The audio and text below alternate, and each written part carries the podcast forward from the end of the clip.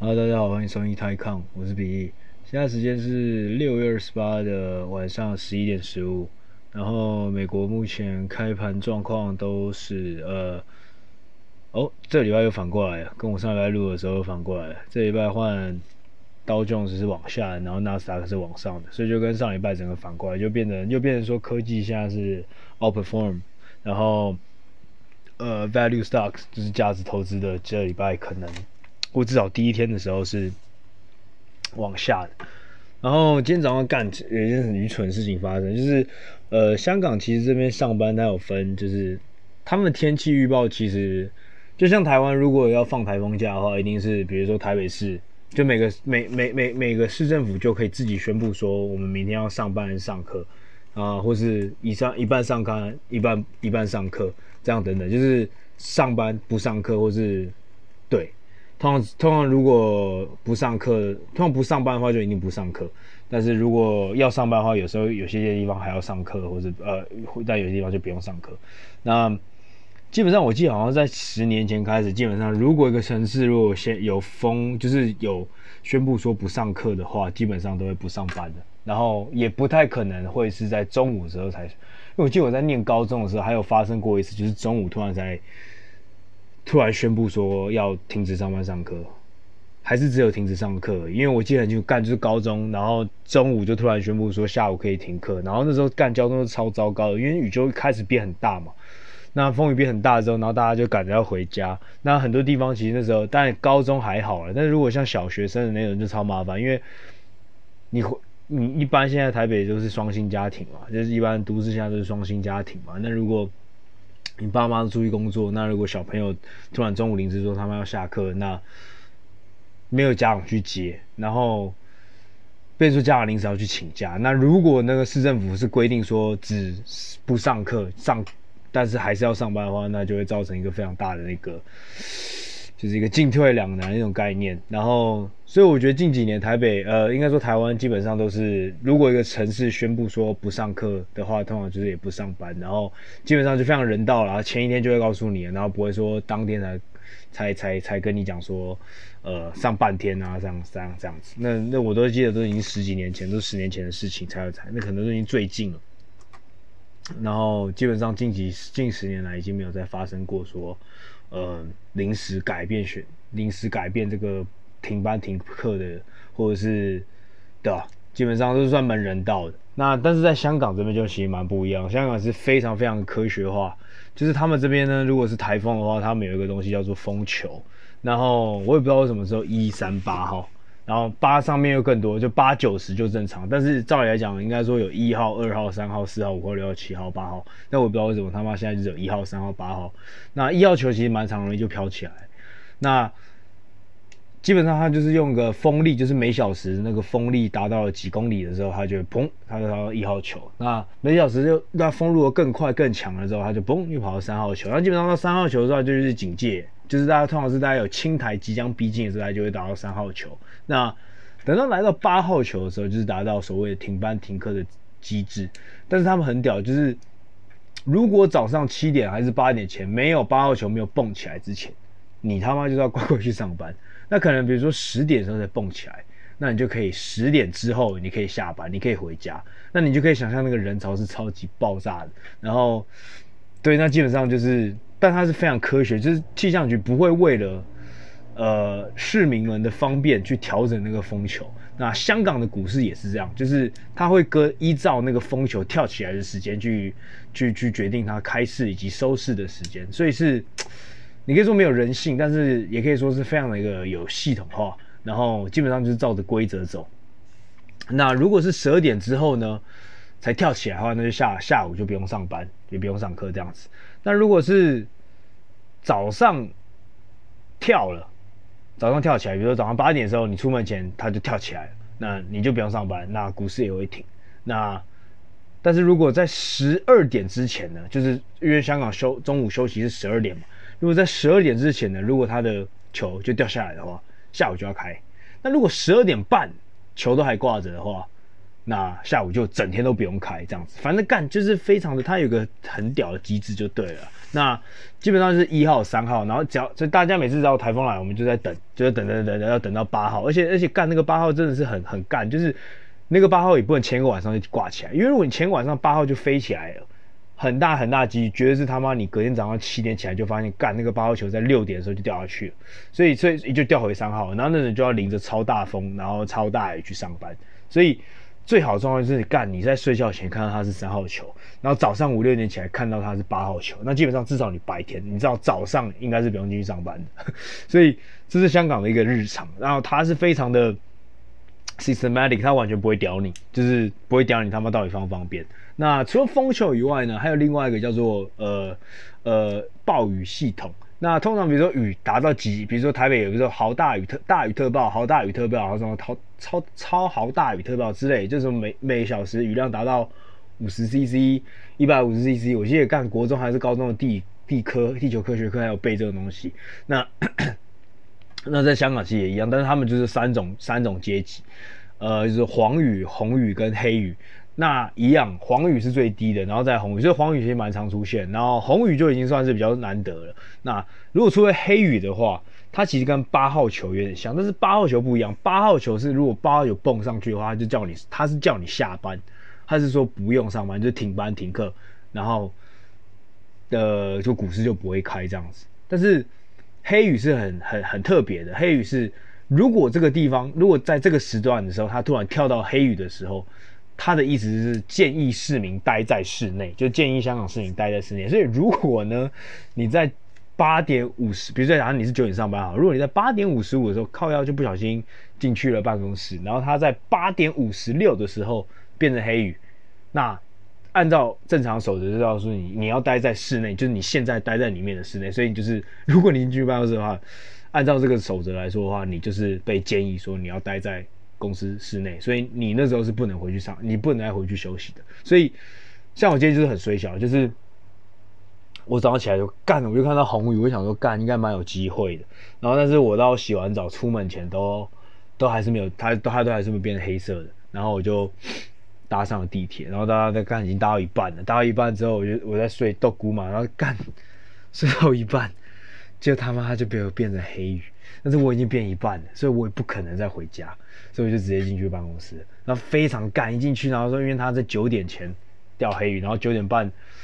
到九点半前他都还是黑雨的状态，所以他就是香港就是港交所就直接宣布说，在九点之后就宣布说，呃，早上的 morning session 就不用开市这样子，因为很多员工可能没回来啊。但其实真的那个黑雨，那有时候出现黑雨的，像今天一些比较比较，比如说像是比较靠那种。呃，我学校以前的地方啊，或者是比较离离机场、离离岛一些地方，是有出现那种类似土石流倾泻的，所以就是就是水是真的淹起来，然后那个那边如果住那边的市民是真的很难出来上班的，所以也确实，但是呃一样，黑雨在今天早上十点的时候，还呃早上十一点多的时候就掉掉下来变红雨，那它一样的是机制就是，你如果你在十二点之前黑雨降下来的话，那香港。下午一点就会再度开市这样子，那相信呃大部分公司也是用类似这样的准则，就是所以其实基本上如果你要看一个国家或是看一个社会或是看一个经济，它的公定假日是什么，或是应该说就是银行假，所谓的银行假或是白白领阶级的假期来看的话，或是国老或是国家的那种国定假日来看的话，其实看呃股票交易所有时候是最准最准最准，就是如果基本上那个股市如果没开的话。嗯，那基本上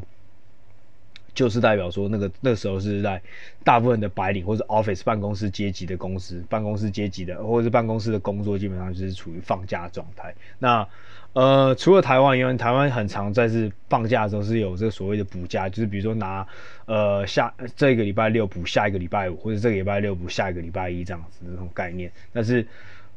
这个放假的部分，其实台湾也是非常弹性的，因为在香港是非常一板一眼，它应该落在哪里，它就会落在哪里，它不会有所谓的填找前一个礼拜六去补下一个礼拜六，呃，下一个礼拜五或者下一个礼拜一的那种概念。哎，像大陆它就跟台湾一样，它会去做这种补假的动作。政府还有一个所谓的就是弹性放假嘛，就是直接让你放就放一整串这样子。但是，嗯，香港是没有，香港就是如果干它是礼拜二就礼拜二，礼拜三就礼拜三，然后它不会去帮你补那个礼拜一或礼拜五的洞。除有只有一种状，而甚至更衰的是，如果你香港的红日，就是我们所谓的红日，就是国定假日，如果它落在星期六的话，干，它是不会补你的，因为照理来说，礼拜六原本它不算是你的，就是不算是劳工的法定假日之一，所以它就是如果红日他妈落落在礼拜六的话，干那个会很衰，就是那那个假日直接不见，那除非落在礼拜天，它才会补你一天，它就跟礼拜一会补你这样子，所以嗯。非常有系统性，但是你变相来说，你可以说是非常不弹性，然后也不人道化，也就不人道。那相对来说，呃，Well，这样的一个社会也是这样一个经济体也是比较竞比较竞争的啦，然后也是处于一个在比较高张力的，然后更。劳动市场是更丰沛，然后是更活跃的一个方一一一一一一一一一一个方向。然后，其实从这个东西在，我在最最近这两个礼拜，我最近的 meeting 突然变得比较多。然后我在跟很多呃基金经理人在谈话的时候，我就突然今天刚好就是跟其中一个 hedge fund manager 聊天的时候，刚好就讲到一个话题。那从这个话题，然后。反在在跟着我，就是反馈想一些台湾的一些产业的发展的时候，其实呃，我记得我在两三集前、三四前有有一次有一集就是讲到说台湾的电商跟韩国的电商，那台湾电商最近表现是非常好，然后呃，古来有说东升是是嘎空了，那反正我不知道我们在节目提过，反正我自己本身我应该是有跟大家讲过说我们自己是有东升的，然后然后但是我应该有跟大家说如果。比较好的话，比较好的标的应该是富邦美，是 Momo，就是那个富邦美，这个是是富邦下面的富邦集团下面的那个，那是这种，对，这就是那个富邦美 Momo 平台，但它一股就是一千，那时候我在讲的时候好像是九百多块，一千块，那现在最近就是涨到一千八百多块。然后，因为就是因为疫情的关系，它就是喷发了。那呃，很多人就觉得说，目前就是最近几天，呃，疫情好像慢慢的趋缓下来了，那是不是可以开始把这些股票给卖了？那呃，这个东西，呃，我应该这么说吧，就是很多东西是赚一波的，赚赚一波的一个，你可以说是灾难财或是战争财，什么，就是那种很一波性的，比如说，嗯。应该说，比如说 COVID 的世纪，就比如说那种快筛季、快筛世纪，这很有可能就是一一波财。那比如说，嗯，像去年有一只股票在印在马来西亚，没有马来西亚最大最大的股，呃，其中前十大的一家公司叫做 Top Glove，就是 T O P G O G O V，就是那个 Glove 就是那个手套，然后 Top 就是最最好的意思，Top Gloves，它是全世界的橡胶手套的市占率，全世界哦，就全世界他妈的。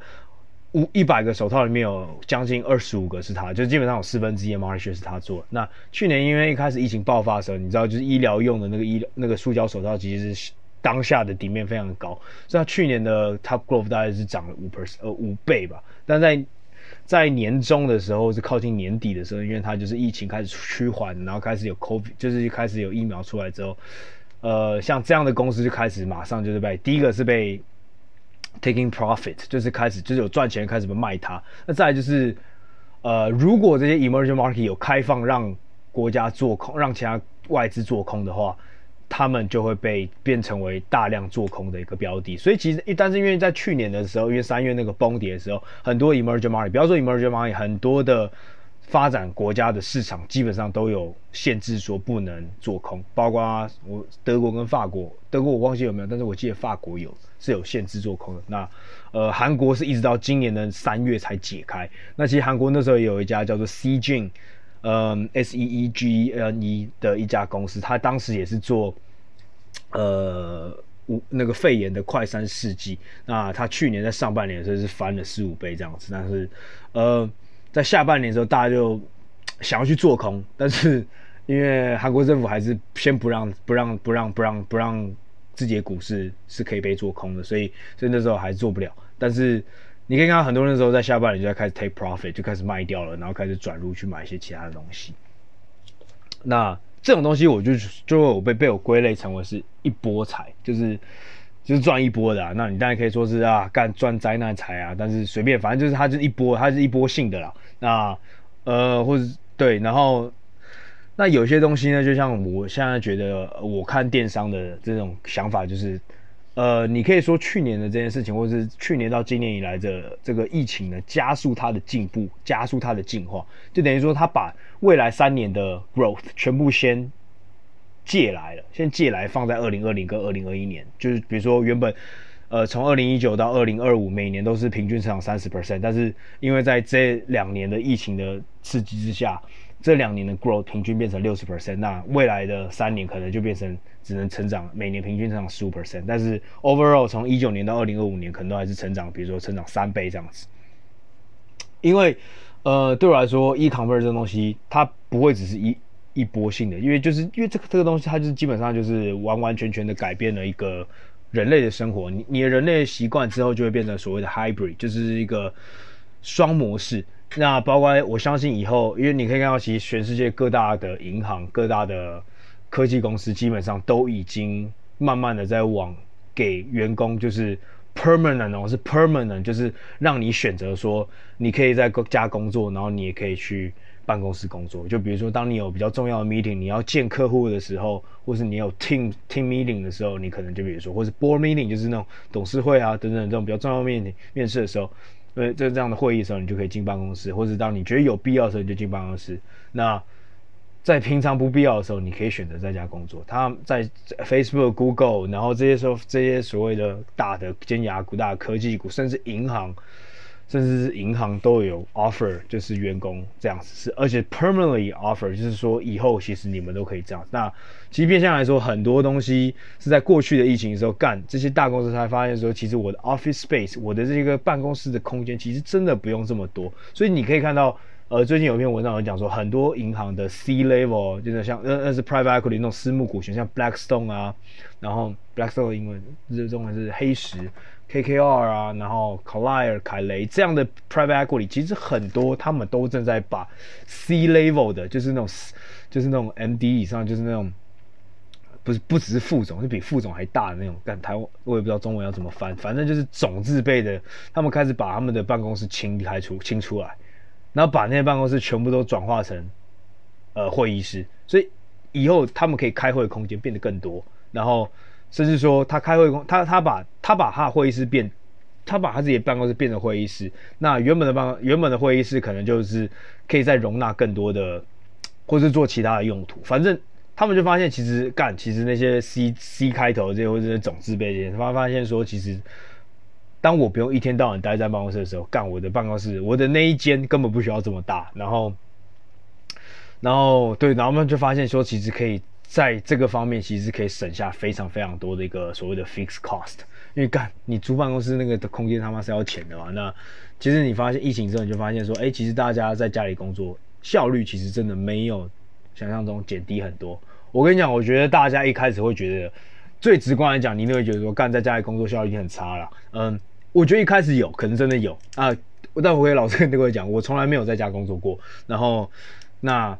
除此之外，我工作性质是有点像是，就算我有时候放假的时候，如果真的有紧急事件，或者比如说香港放假，在美国是开盘干，如果今天没有一只股票跌了二十 percent，我还是要回老板讯息的那一种。所以对我来说，在家里工作跟在办公室工作讲真的没有啥，而且我更喜欢在办公室工作，所以因为在办公室有一些呃报价系统是比较快的，然后是讯息比较流通，所以对我工作上来说是比较有帮助的，呃，或是可以节省我更多时间。那对于很多人来说，在家工作其实久了之后，你会发现说，其实很多公司在去年证明，就是效率并没有变差，甚至变得更好。然后我也不知道很神奇，但是一开始可能大家真的会去习惯性去小去去耍废了。但是就我相信，比如说像大家可能早上都在玩股票或者偷看股票之类，但如果当你是做到有一定的。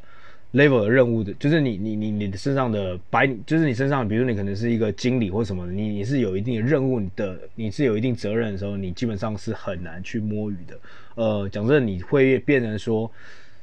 你反而是你的下班时间会被侵蚀到，因为因为如果你在家工作的话，变说你的下班一个真正界定说你下班时间那个东西就变模糊了嘛。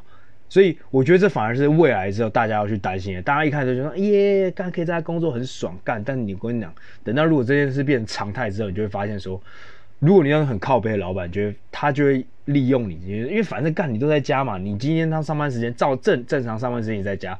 加班时间也在家，他 give a fuck，他就是一直寄东西寄东西给你去做，这个东西你的上下班时间变很很模糊，很难界定，然后。再来放假，绝对是个最大、最大、最靠背的问题。所以今天由于你大部分人是在家工作，那请问，如果你今天想要放假的话，你请这个假 到底是是怎么样？你知道吗？这其实这东西到最后，我觉得变成是很难用白纸黑字说清。所以其实我觉得讲真的很难说啊。所以很多，我相信很多到到最后，等到解封之后，可能真的很多人还是会宁愿宁愿回回回办公室。因为毕竟这个所谓的上下班时间还是个一个一个界定来说，可能对对员工来讲还是会会好一点。那就像我刚才说，其实对老板来说，干一开始老板一定也是超担心你在家里摸鱼，但是之后发现干其实根本没差。讲真的，如果你做的不好的话，我就把你炒了。呃，对我觉得我觉得有点这样。那这是所谓的白领阶级是坐办公室的，那我相信很多很多很多不同的产业是绝对是。还是你还是要去上班，比如说呃，比如说像工程师啊，呃，不是写程式的那种，比如说你可能是那种做，比如说那种台积电的那种那那那那种那种 engineer，你可能还是要进办公室，你可能还是要进去园区里面。然后，对，如果是做零件的啊，零组件的啊，或者是你是比如说建筑业的啦，你是当然医护不用讲，那餐饮业、服务业也不用说。所以，所以，所以我觉得不是说全部都影响到，但我意思是说。很多东西，很多习惯是因为这是疫情去被真的去受影响，所以我个人觉得 e-commerce，干有点扯太远。不过我个人觉得 e-commerce 是一个，当你习惯了之后，你就很难去改变。就变成说你不，就比如说这样讲，你解封之后，你当然还是会想去餐厅吃饭，但是你以后平常下班回家的时候，你真的想下楼再去买一个很简单的便当的这个意，这个这个这个意。这个欲望，这个或这个这个意愿，可能会会被你可以叫 f o o Panda，可以叫呃 Uber E，还要就会被影响到，因为你会觉得说干，其实真的很方便，你就是下班的时候你可能真的懒得动，你就叫个什么东西，而且你可以叫，比如说你平常只会走到你方圆一百公尺以内的小小吃店吃，但是你在 Uber E 上你可以叫，比如说方圆一公里以内的叫这样子，然后假设如果你开始用 Uber E 去买一些。嗯，因为现在我我没记错，Uber 跟 Foodpanda，我香港啊，香港至少有，但我不知道台湾有没有，就是可以送一些超市上的东西，比如说买卫生纸、买买买买牛奶什么之类这种 groceries 的东西。那这也是最近它大陆很红的，呃，就是像最近这礼拜要上市的叮咚买菜啊，呃，上市在哪是 DDL，然后包括美团、拼多多、阿里巴巴、京东都在做的，就是所谓的最后一最后一里的 last mile 的所谓的 grocery。Delivery，grocery delivery 就是所谓的生鲜，呃，生鲜的配送，就是呃，我之前我记得我之前也有跟各位介绍过，就是比如说呃，我前一个晚上，呃，或者我比如说我今天早上 order 呃。高丽菜跟牛奶跟鸡肉，然后可能晚上我下班的时候，他就会送到我家这样子，然后我我就不用再花我的我的我的我的这一天二十四小时里面就不需要再花半个小时去菜市场买菜这样子，那这就是现在目前的一个所谓的 grocery delivery，那这也是目前的最大最大的一个新巨头的战场。你看到干美团、拼多多都在疯狂的烧钱打这个仗，然后。对，基本上是这样。那这个东西是非常吃 logistics 啦。那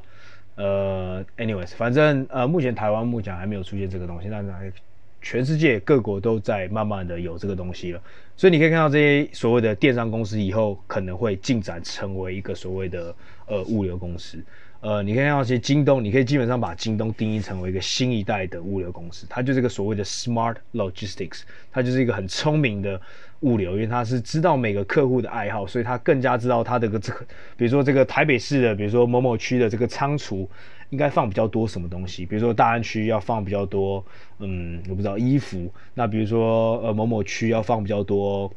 呃食物。呃，要放，比如说那个地方可能，比如餐厅比较多，可能要放更多生蔬、蔬果、咸菜这样子的。所以，呃，因为这些 e-commerce 的一个这些 data 的一个 analysis，让他们知道他在之前的这些 consumer 在过去这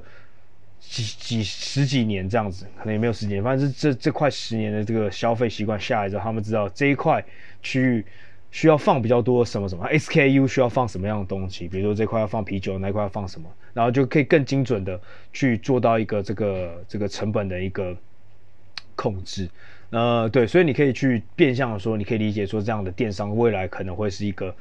我们可以把它定位定义成为新一代的 logistics。那这也是我最近跟一些 hedge fund manager 聊天聊到，就是他觉得在看电商的时候，你也一定要看到所谓他们他们的物流。那同时你在看物流的时候，你也会要看他们的 e-commerce。那呃，基本上这个东西是一体两面的，然后也是一条线的。然后你去看物流的时候，你不可能不看 e-commerce，因为你看物流的时候，你就要知道这个物流他们在配送东西的时候要送到哪里嘛。那同时你在看 e-commerce 的时候，e-commerce 要连接 B 跟 C，就是 business to customer，中间需要什么？需要的就是这个所谓的 logistics，它是它要你到底要花多少天从 business 拿到这个货物，然后再送到 customer 手上？那中间是需要需要经过哪几道？是要搭飞机、搭船、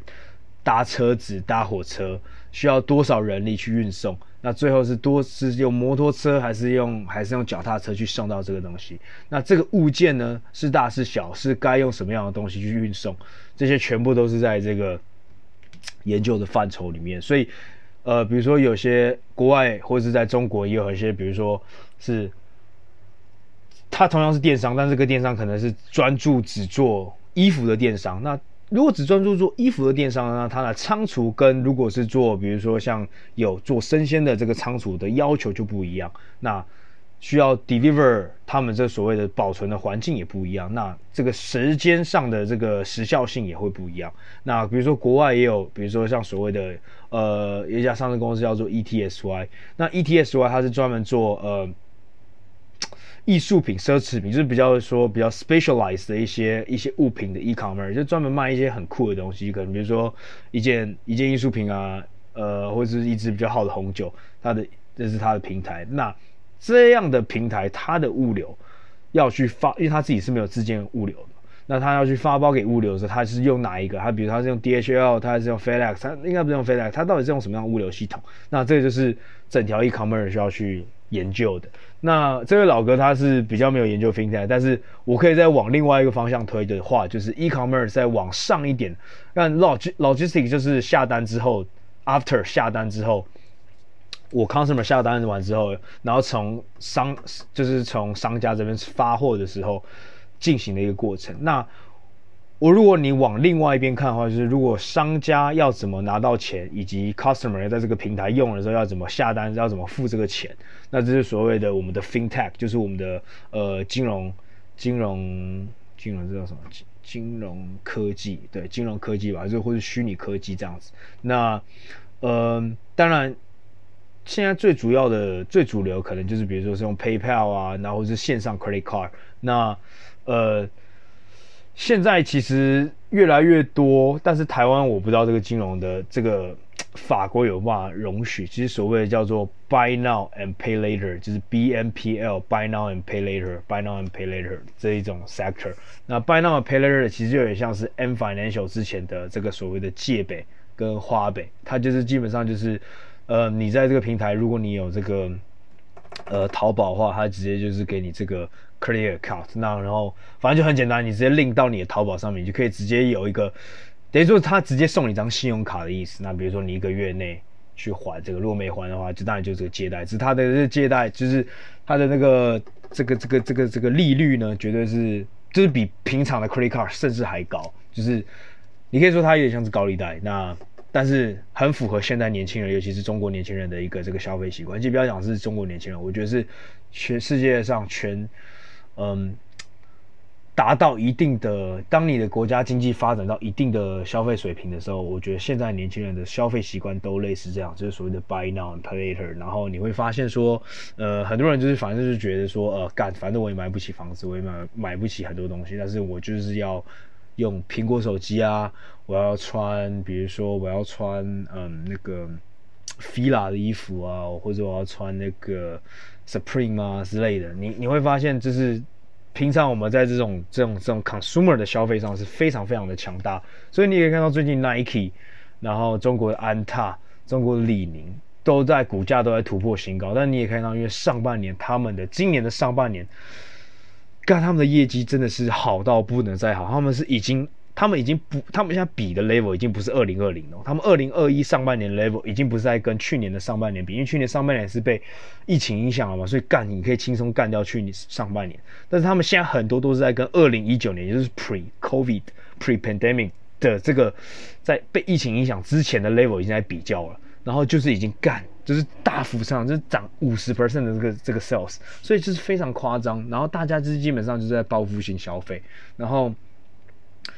呃，那你可以基本上说是央行是疯狂的发钱，但是你可以看出，其实基本上大家现在的消费习惯是非常的惊人的。然后这个所谓的 Buy Now Pay Later 最具代表性的股票呢，就是 Afterpay，它是在澳洲上市的公司，所以我觉得讲这家公司应该对大家很多人是买不到的。但是你们可以讲 After，你们可以上网查 Afterpay，After 就是那个之后的 After，Afterpay，然后 Pay Pay 就是那个 PayPal，就是付钱的 Pay，Afterpay，然后。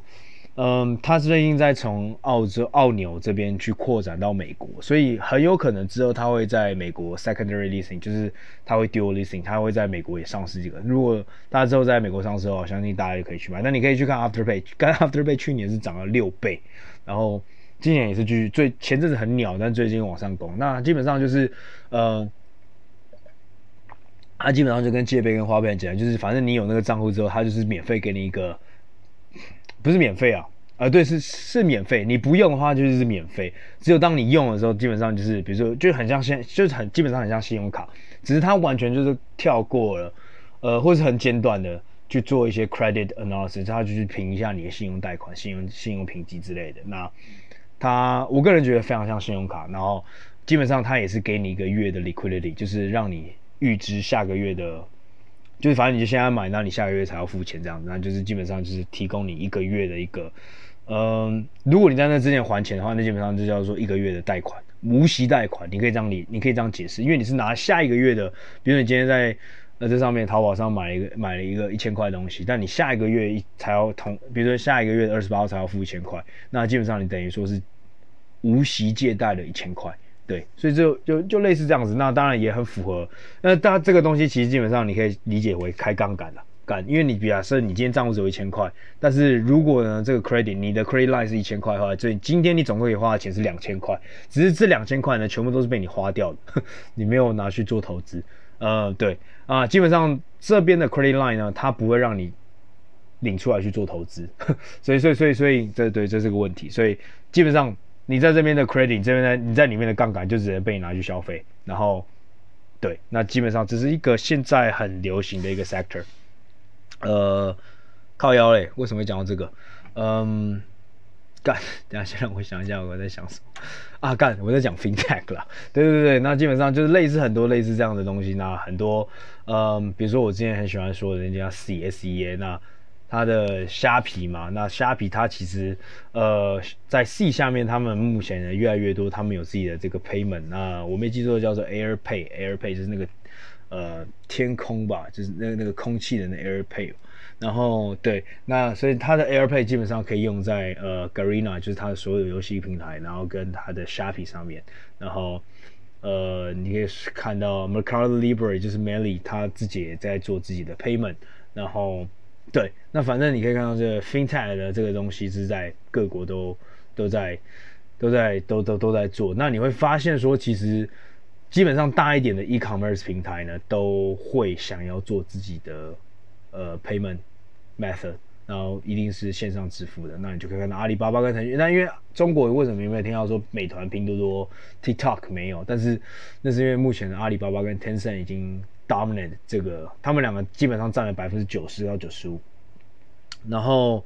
呃，但是今天其实那个 Hedge Fund Manager 就跟我讲过，就是基本上中国这东西在中国做啊，那最大的 risk 就是其实就是这个生意其实是中国政府很想要拿回来的，自己做。所以你们可以看到最近，呃，大家都在讲说人民币呃数字化，人民币数字化，就是目前中国政府不是正在积极的推动。呃数字人民币。那当然政府，我今天也是看了一个 interview，他他们是说说干这个东西不是一个新的货币，它本质上还是人民币，只是把人民币变成电子上而已。但是我个人是觉得，因为它是由央行。受理下下面的四大国国企的那个银行，就是那工商银行、中国建设银行、中国银行、农银行去做这件事情，所以呃，半半官方营运啊，那呃，你说这个东西真的不是要去 squeeze 这些阿里 Pay 或是 Tencent Pay 吗？呃，我是很怀疑啊，但是。当然，官方比如说他不是，他只是要把电子的，他只是要把纸本的人民币放到电子里面，然后通本质上还是人民币啦，这样子。所以，嗯，反正就是在中国，就是可能会有这个问题。那那其他国家的话，比如说像卡靠，呃，卡靠它就是有自己的卡靠配。那卡卡就是那个韩国的那个呃最大的那个聊天软体。那卡卡呢，它其实，